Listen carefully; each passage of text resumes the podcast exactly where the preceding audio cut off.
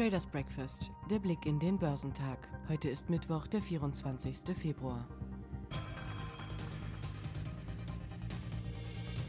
Im asiatisch-pazifischen Raum wurden die Aktien am Mittwoch überwiegend niedriger gehandelt, da die Anleger trotz der Äußerungen des Vorsitzenden der US-Notenbank, Jerome Powell, der über Nacht versuchte, einige Sorgen um höhere Zinsen und Inflation zu zerstreuen, vorsichtig wurden. Die japanischen Märkte kehrten in den Handel zurück, nachdem sie am Dienstag wegen eines Feiertags geschlossen waren. Der Nikkei fiel um 0,8 Prozent, während der Topix-Index um 1,2 Prozent fiel. Südkoreanische Aktien schwankten, als der Kospi-Index mit einem Minus von 0,64 Prozent wieder in den negativen Bereich rutschte. Chinesische Festlandaktien wurden ebenfalls niedriger gehandelt. Der Shanghai Composite Index fiel um 1,55 Prozent, während der Shenzhen Component um 1,86 Prozent fiel. Der Hang Seng Index in Hongkong fiel um 1,92 Prozent, während der Straits Times Index in Singapur gegen den allgemeinen Abwärtstrend um 1,31 Prozent zulegte. Die Ölpreise fielen. Die US-Rohöl-Futures fielen am Mittwoch während des asiatischen Handels um 0,81 Prozent auf 61,17 Dollar pro Barrel, während die globale Benchmark Brent 0,47 Prozent auf 65 Dollar verlor.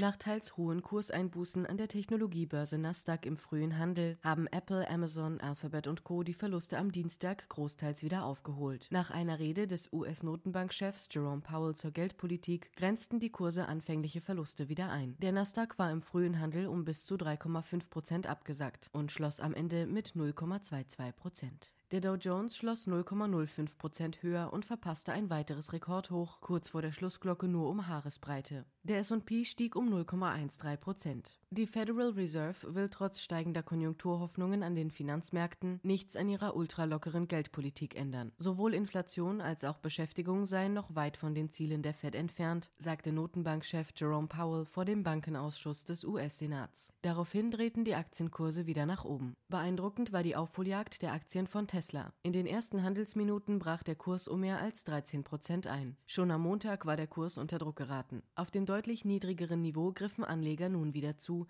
Die Papiere gingen mit einem Verlust von gut 2% aus dem Handel. Größter Verlierer im Dow Jones waren die Aktien von Home Depot mit einem Verlust von gut 3%. Anleger reagierten enttäuscht darauf, dass die Baumarktkette wegen der Pandemie des Coronavirus keine konkreten Aussagen zum weiteren Jahresverlauf gab. Die Kaufhauskette Macy's musste wegen der Corona-Pandemie im vierten Quartal einen Gewinneinbruch um mehr als die Hälfte hinnehmen. Der Nettoumsatz des Quartals ging um knapp ein Fünftel zurück.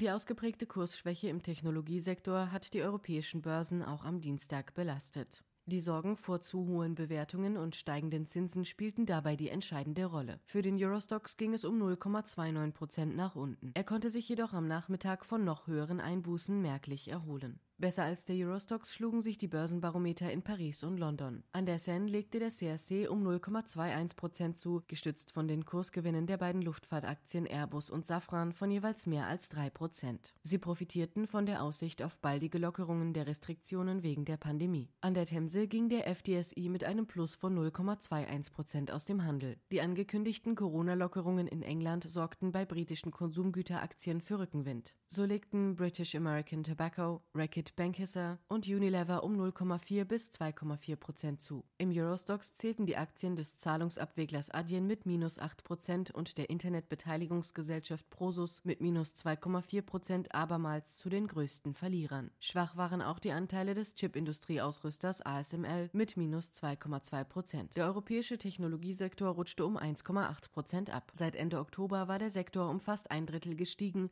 und hatte zuletzt ein Rekordhoch erreicht. Einige Reise- und Freizeitwerte profitierten dagegen weiter von den sich abzeichnenden Lockerungen der Lockdowns in der Pandemie. Topwert im Eurostox waren die Titel des Buchungssystemanbieters Amadeus IT mit plus 5,9 Prozent. Für EasyJet ging es um 4,5 Prozent aufwärts. Zu den stärksten Sektoren zählten die Banken mit plus 0,9 Prozent. Die in London notierten Aktien der Großbank HSBC trugen dazu allerdings nicht bei. Sie verloren nach Quartalszahlen knapp 1 Prozent.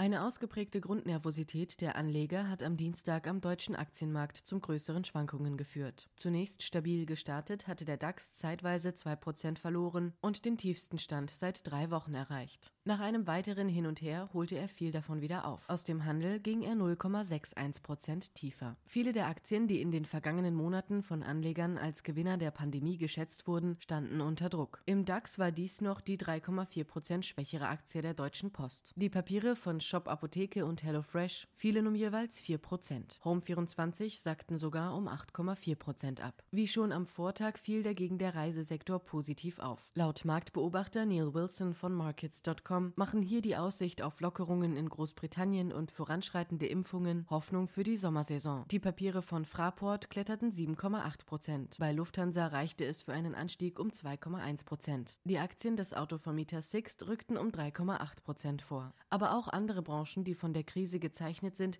zeigten sich am Dienstag freundlich. Für den Außenwerbespezialisten Ströer und den Modekonzern Hugo Boss ging es um 5,8% bzw. 3,4% nach oben. Die Papiere des Einkaufszentreninvestors Deutsche Euroshop zogen um 3,7% an. Der Euro verlor im Verlauf etwas Rückenwind. Am Morgen hatte er noch mit 1,2180 Dollar in der Spitze an seine Vortagesgewinne angeknüpft. Zuletzt fiel er dann aber auf 1,2146 US-Dollar zurück. Die Europäische Zentralbank setzte den Referenzkurs auf 1,2143 US-Dollar fest. Der Dollar kostete damit 0,8235 Euro.